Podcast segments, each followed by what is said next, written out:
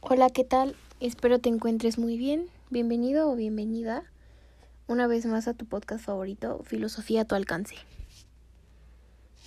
El día de hoy te voy a platicar un poco sobre la ética desde la perspectiva del pensamiento de Immanuel Kant. Este fue un filósofo y científico alemán de la Ilustración, quien también es considerado como uno de los pensadores más influyentes de la Europa moderna y de la filosofía universal.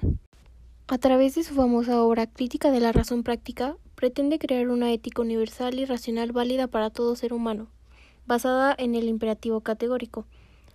La ética no nos debe decir qué debemos hacer. Esto significa que no debemos tener todos la misma moral, sino el criterio entre si algo es correcto o incorrecto.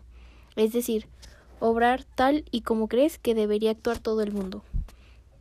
O, mejor dicho, no hagas lo que no quieres que te hagan.